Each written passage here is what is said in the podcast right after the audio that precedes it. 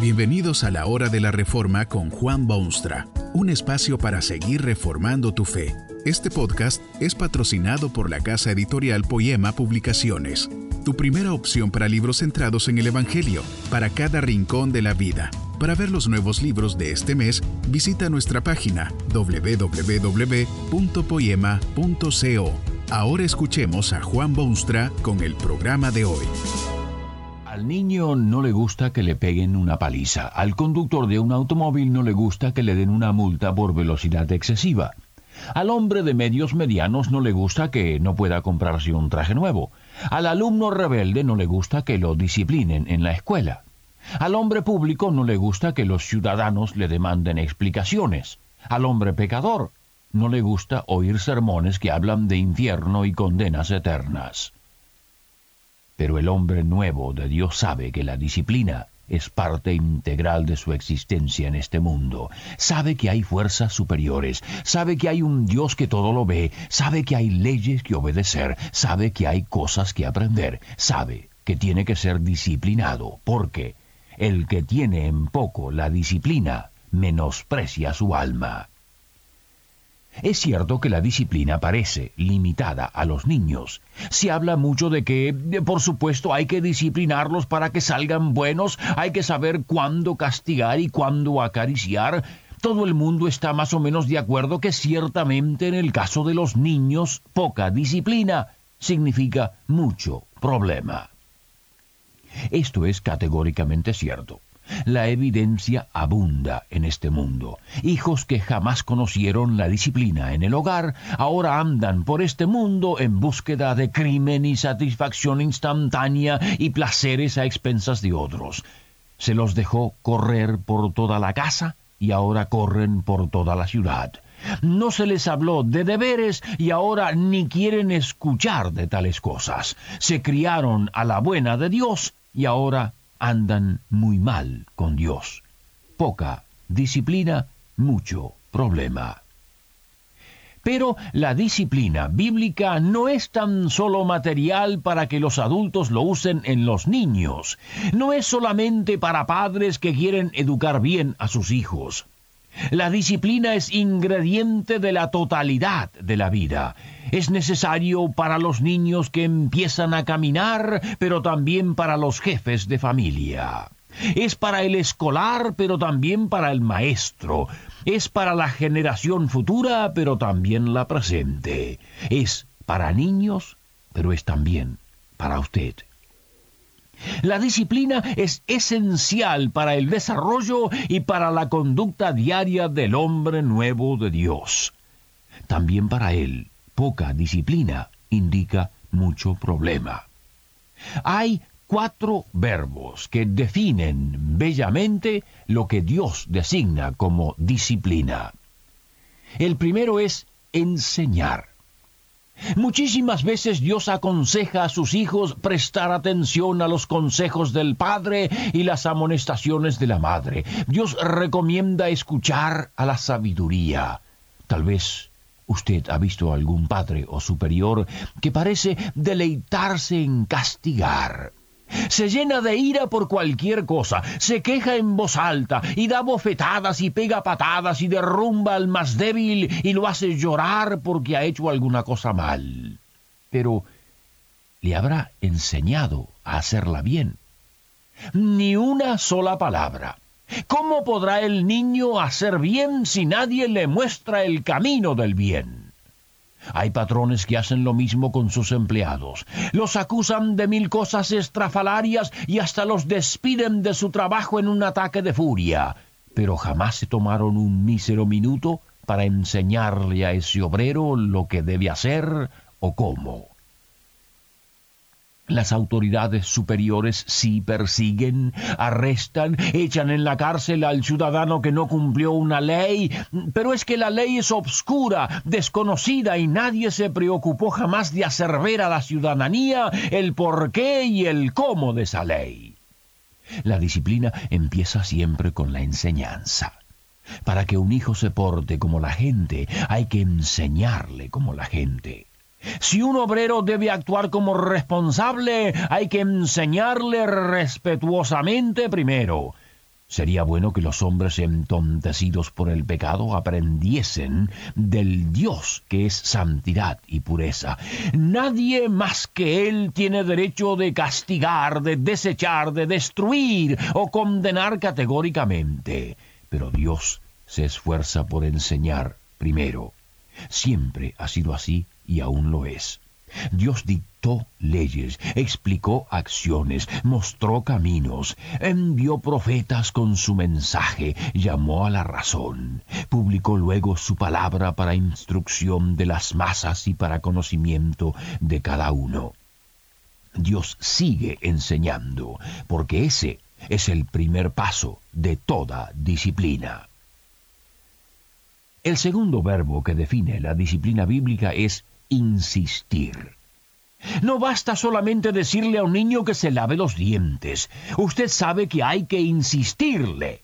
No nació con predisposición para lavarse los dientes o predisposición a hacer el bien. Es bien claro que el ser humano viene a este mundo con mayor capacidad para mal que para bien. Por eso que la disciplina es tan necesaria. Sería una maravilla que el hombre prefiriese por naturaleza hacer el bien en vez del mal. No habría necesidad de padres, ni de maestros, ni de guardianes, ni de policías, ni de autoridad de ninguna clase. El niño y el hombre necesitan la disciplina, es decir, que se les insista en lo que deben aprender y hacer. ¿Qué hace la maestra ante su clase? Usted sabe que no se trata tan solo de decirles a sus alumnos que tal o cual es la fórmula y luego se va de picnic a la ribera del río. Toda buena maestra insistirá y seguirá insistiendo hasta que su alumno aprenda lo que se le está enseñando. Las autoridades imponen una ley cualquiera, explican a la ciudadanía lo que esa nueva ley significa, luego pescan a uno que la violó. ¿Qué hacen entonces? encogen los hombros y se disculpan a sí mismos y al culpable porque, después de todo, eh, se lo habían explicado? Eh, por supuesto que no. Se insiste en que el ciudadano obedezca la ley y se vuelve a insistir y se insiste una vez más hasta que el ciudadano ponga en la práctica lo que se le ha enseñado. Si usted no insiste en que su niño coma alimentos sanos y saludables, es probable que termine comiendo lo que menos necesita, pero lo que más le gusta. Si usted no insiste que sus obreros trabajen de cierto modo y alcancen cierta productividad, es probable que le rindan lo menos posible y jamás alcancen las metas. Si usted no insiste e insiste, tiene en poco la disciplina y demuestra peligroso menosprecio de su alma. El tercer verbo que forma parte de la disciplina es castigar. Si se enseña y si insiste, y aún así se violan las leyes y se vive mal y se causa daño y se es condenable, el único paso lógico es el castigo. Pero debe entenderse el castigo en su doble función. El castigo no es solamente cosechar lo que uno ha sembrado o pagar lo que se debe o sufrir las consecuencias de lo que uno ha hecho. Es de lamentar que hay mucho castigo en manos humanas, que es eso y nada más. Retribución, castigo, castigo, castigo. Usted puede ver el sentido de justicia en el semblante del que castiga. Este niño ha hecho mal, ha desobedecido a su padre y a su madre y solo se merece que lo castiguen. O el agente de policía que pone en la cárcel al que tiró una piedra y rompió una ventana. Este muchacho ha roto un vidrio y tiene que ir a la cárcel para pagar su fechoría. El alumno en la universidad ha sido descubierto. No aprobará su curso porque debe ser castigado por copiarse los exámenes.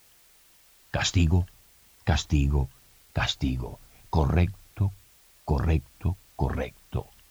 Pero hay otra dimensión al castigo que no debe olvidarse jamás. Es un esfuerzo de llevar al delincuente y desobediente y malcriado hacia el nivel donde debe ubicarse. El castigo no es solamente castigo, sino que debe ser también escuela, terapia, oportunidad de mejorar al castigado. Así es, por lo menos, como castiga Dios a sus hijos. No es meramente castigo porque han pecado y han vivido vidas rebeldes y han huido de su Padre. Hay un pasaje en las Escrituras que es bellísimo. Habla de los padres terrenales y de cómo disciplinan a sus hijos y de cómo se termina venerándolos. Pero si se venera a un padre terrenal que disciplina, ¿cómo no ha de venerarse más aún a Dios? Porque aquellos padres terrenales nos disciplinaban como a ellos les parecía, pero éste para lo que nos es provechoso, para que participemos de su santidad. Sí, sí, sí, Dios castiga y disciplina, pero para lo que es provechoso y para llevar a la santidad. Y hay un cuarto verbo en la disciplina, quizá el más importante de todos porque es el más importante para Dios, amar. Esto debe acompañar a todo lo que se haga en términos de disciplina. El amor debe ser guía de la disciplina, debe moldear la disciplina, debe darle ímpetu o frenarla, según sean las circunstancias. Es esa virtud la que sobresale en la disciplina divina. Esto es lo que revela Dios en su palabra. Hijo mío, no desprecies la disciplina del Señor, ni desmayes cuando eres reprendido por Él, porque el Señor al que ama, disciplina, y azota a todo el que recibe por hijo. ¿Se da cuenta usted de lo que dice aquí Dios? dice que es precisamente esa disciplina, ese castigo, ese azote que demuestra que usted es hijo de Dios. Si Dios no se preocupase, si no demostrase interés alguno en usted, si lo dejase vivir sin molestarlo para nada, es como si le dijese que usted es un bastardo. Es la disciplina la que muestra que usted es hijo. Tal vez Dios lo tiene sometido a duras pruebas, a luchas sin cuartel, a angustias del alma, Usted no sabe ya qué hacer frente a las dificultades de su existencia. Pudiera ser que Dios lo está disciplinando para su provecho. También es cierto de Dios que la poca disciplina es mucho problema. Que este mensaje nos ayude en el proceso de reforma continua según la palabra de Dios. Si quieres profundizar en la exposición bíblica, puedes buscar más recursos en www.poema.co. Allí encontrarás libros que te ayuden a entender la palabra de Dios y aplicarla a tu vida. Poema, el Evangelio para cada rincón de la vida. Nos vemos en el próximo episodio de La Hora de la Reforma con Juan Bonstra.